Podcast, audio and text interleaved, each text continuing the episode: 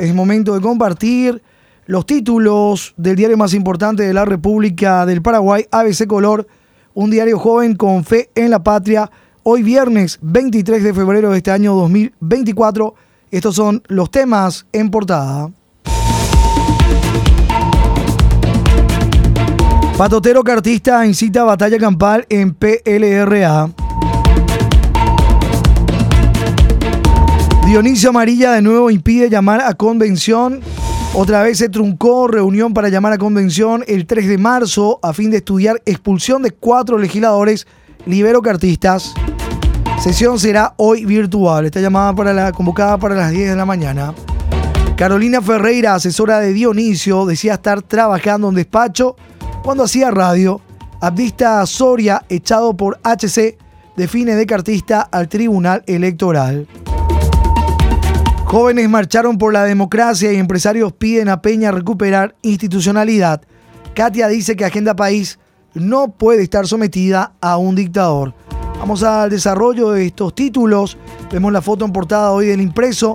La convención del PLRA debe estudiar el pedido de expulsión del padrón liberal de los senadores Dionisio Amarilla, Noelia Cabrera, Edgar López y Hermelinda Alvarenga, aliados declarados del cartismo que se prestaron a la destitución de la senadora Katia González del Encuentro Nacional, pese al rechazo del directorio del partido. Página 2, asesora de Dionisio hacía radio, pero figuraba que estaba en su despacho. Numerosas irregularidades en el legajo de Carolina Ferreira de Gorostiaga.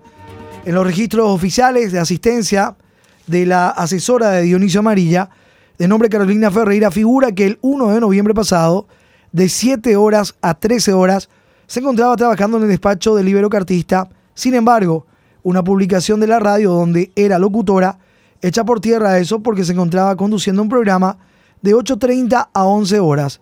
También saltan otras llamativas irregularidades en su historial. Y tenemos en página 2 la planilla de asistencia de Ferreira, donde resalta que el 1 de noviembre, de 7 a 13 horas, supuestamente estaba en el Senado. Dionisio Amarilla firma las planillas de asistencia de su asesora para autorizar a Recursos Humanos el pago de, por sus servicios. Y la publicación de la radio donde estaba haciendo este programa de radio Carolina Ferreira el 1 de noviembre pasado,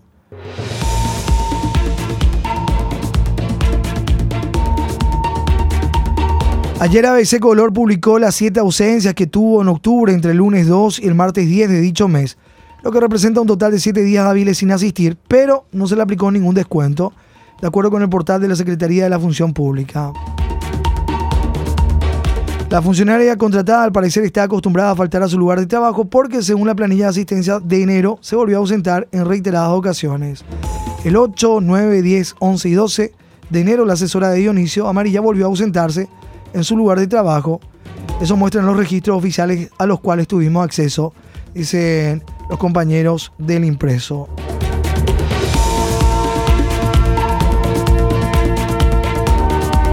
En página 3, con batalla campal en el PLRA, Dionisio impide llamar a convención. Reunión del directorio se posterga para hoy a las 10 en modalidad virtual.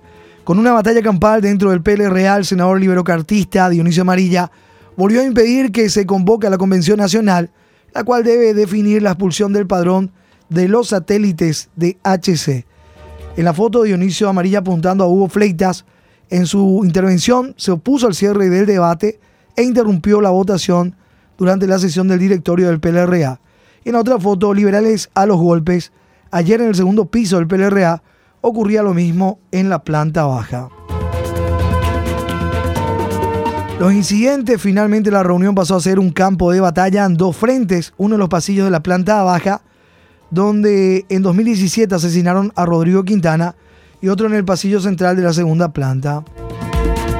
Adherentes del senador Amarilla se enfrentaron a los militantes que rechazan la entrega de la agrupación al cartismo. A esto se sumaron los incidentes entre barras bravas arreados por el sector de Amarilla, quienes superaron el dispositivo de seguridad privada contratada.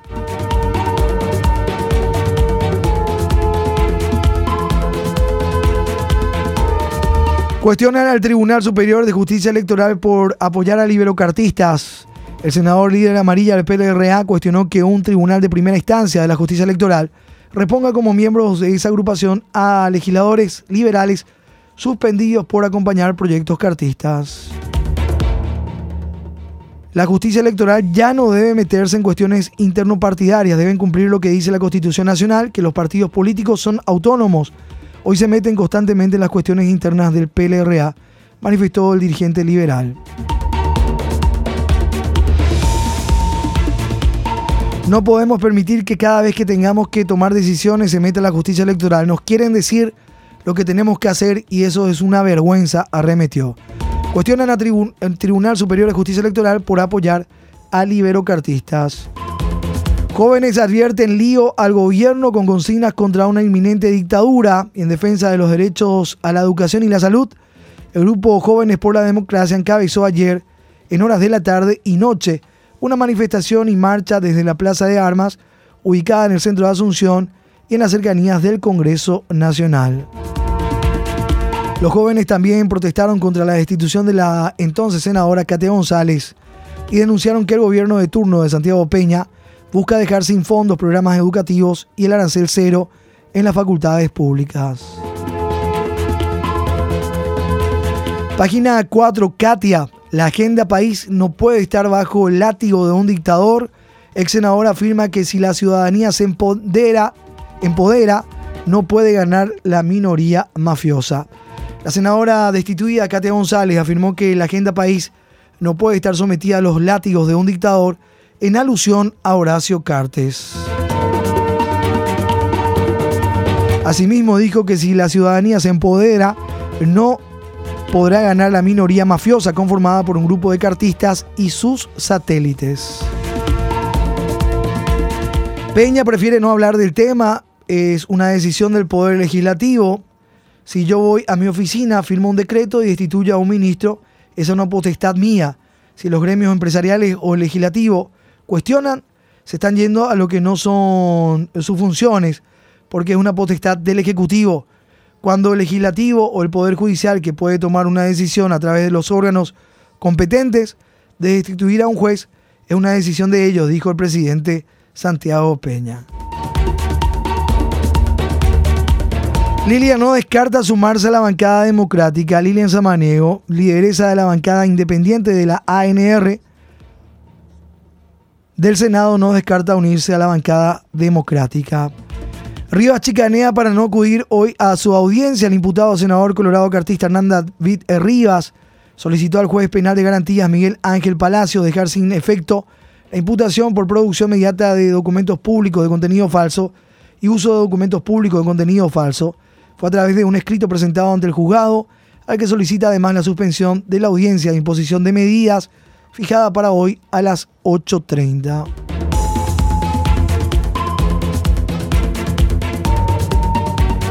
Cuatro de la mañana con 7 minutos.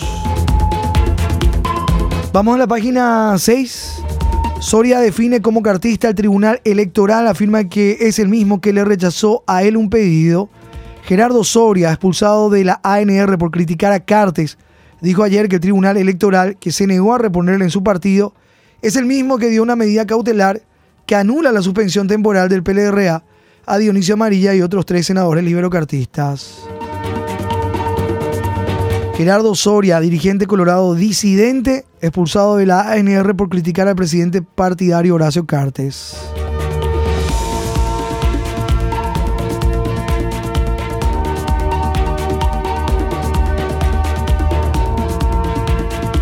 Piden a Peña que se cuide de su entorno.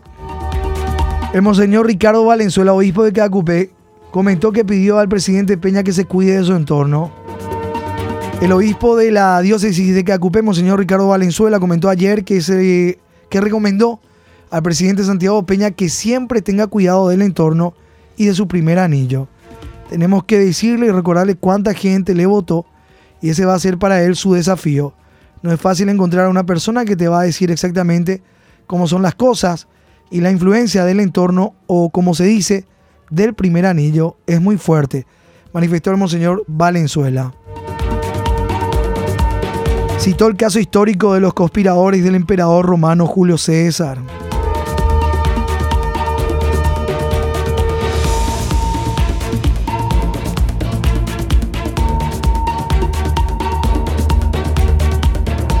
Cuatro con nueve minutos. Cerrando con los temas en portada de nuestro impreso, la ampliación de estos temas que compartíamos ya. Empresarios insistieron a Peña sobre recuperación de la institucionalidad. Esto se lee en página 10, Economía, Energía y Negocios. En una reunión con referentes del empresariado local, ayer Santiago Peña fue insistido acerca de que se debe recuperar la institucionalidad en el país. Entre varios puntos abordados, refirió que es posible eliminar la pobreza extrema en cuatro años y que el plan Hambre Cero apunta a ese fin. El presidente de la República, Santiago Peña, fue invitado por un grupo de empresarios para debatir varios puntos de la agenda económica del país. El encuentro se realizó en la sede de la Unión Industrial Paraguaya.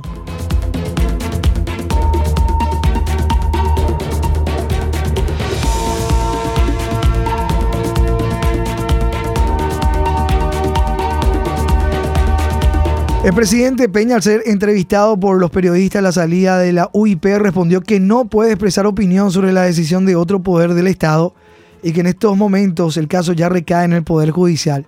Sin embargo, negó que esa situación vaya a tener repercusión en las inversiones como se viene advirtiendo desde diferentes sectores.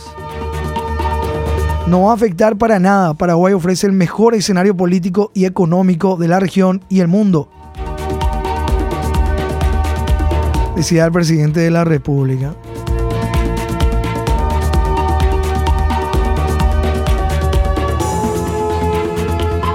Volvemos a nuestra portada. Comprarán aviones cuando en hospitales faltan medicamentos.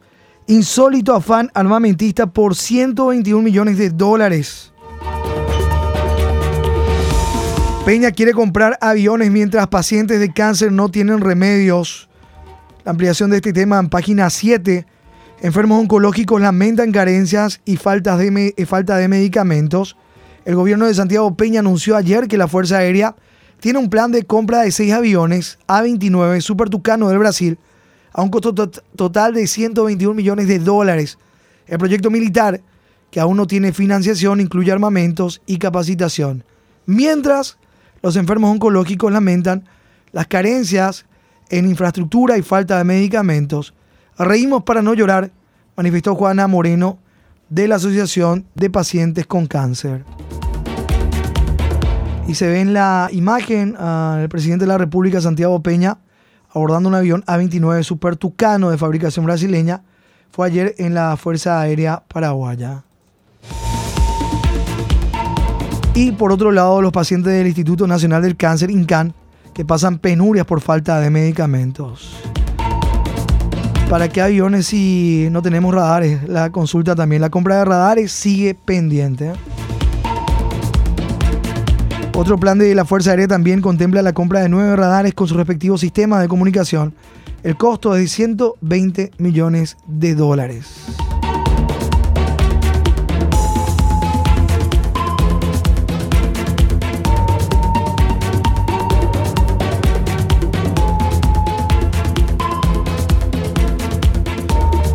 Página 16, IPS asegurados compran todo porque no hay ni dipirona, denuncian. En lista de medicamentos faltan 39 ítems, drogas básicas como diclofenac y omeprazol.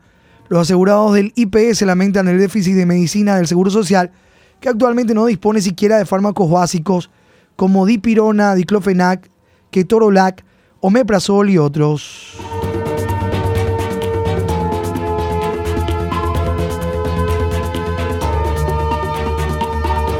Teledengue monitoreó a casi 10.000 pacientes desde que inició el servicio Teledengue el pasado 8 de enero. Monitoreo de casi 10.000 pacientes. Este servicio que está disponible en 17 hospitales. El número 021-729-0138. Esto en la página 16 del impreso. Con llamadas telefónicas, salud pública monitorea pacientes. Volvemos a nuestra portada. Unas 9.000 aulas en ruinas reciben hoy a millón y medio de estudiantes. Mobiliario precario en escuelas del interior. Página 15. Las imágenes del estado de varias instituciones educativas. Grietas que se extienden a lo largo de un aula clausurada por riesgo de derrumbe en la escuela Blas Garay. El pésimo estado del techo de un corredor se observa con tejas casi desprendidas y llenas de humedad. Hoy inician clases 1.470.000 alumnos con más de 8.700 aulas en mal estado. Luis Ramírez recibió críticas por pedir a funcionarios recursos para reparar escuelas.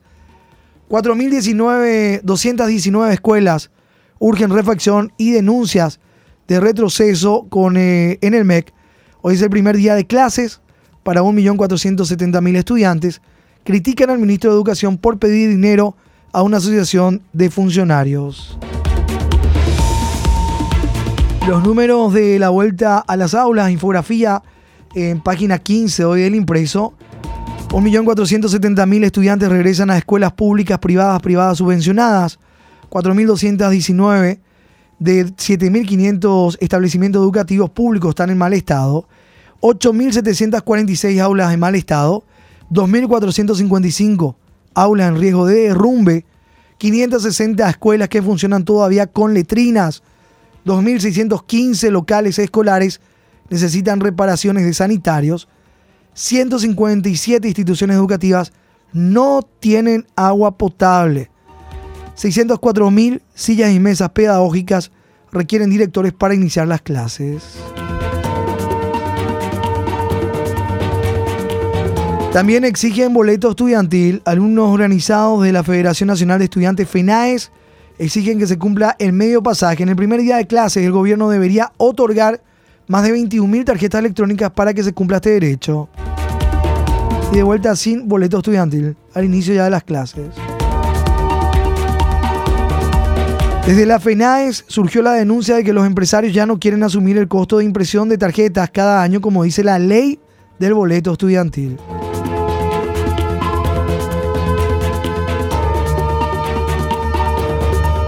En página 19, interior del país, aulas dañadas, obras inconclusas, inmuebles precarios tendrán alumnos.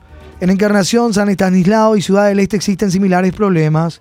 El reporte de los compañeros corresponsales de diferentes partes del país, con obras con lento avance en una escuela de Encarnación, manifestación frente a un pabellón clausurado en Santa Aní, mesas agujereadas, astilladas en aulas en Ciudad del Este. Viejos problemas a los que se sumó el paupérrimo kit de útiles escolares distribuidos por el MEC.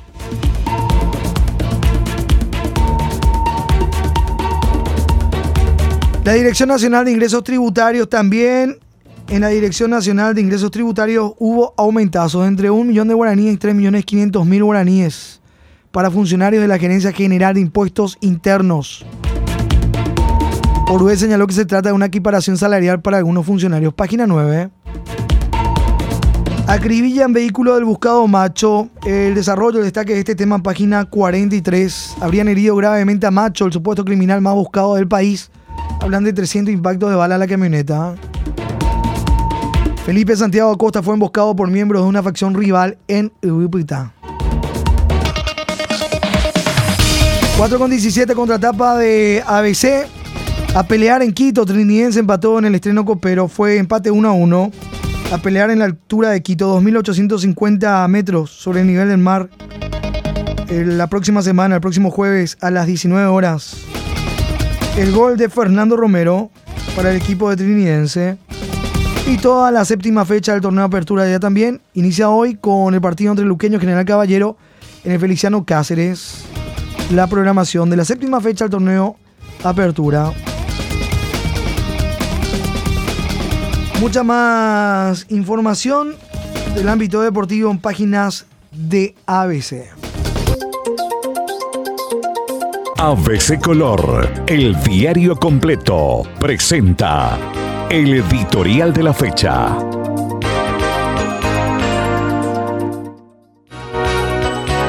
El Paraguay no está mejor. Transcurridos seis meses de su gobierno, el presidente Santiago Peña se muestra satisfecho es más, cree que la opinión pública percibe un cambio, lo que no parece acontecer en ámbitos tales como la seguridad, la salud y la educación pública, la corrupción y la institucionalidad. La ciudadanía está lejos de advertir cambios continúa padeciendo males bien conocidos porque el jefe de Estado es incapaz de librarse de las fórmulas heredadas que repite una y otra vez como el clientelismo, el amiguismo y el nepotismo.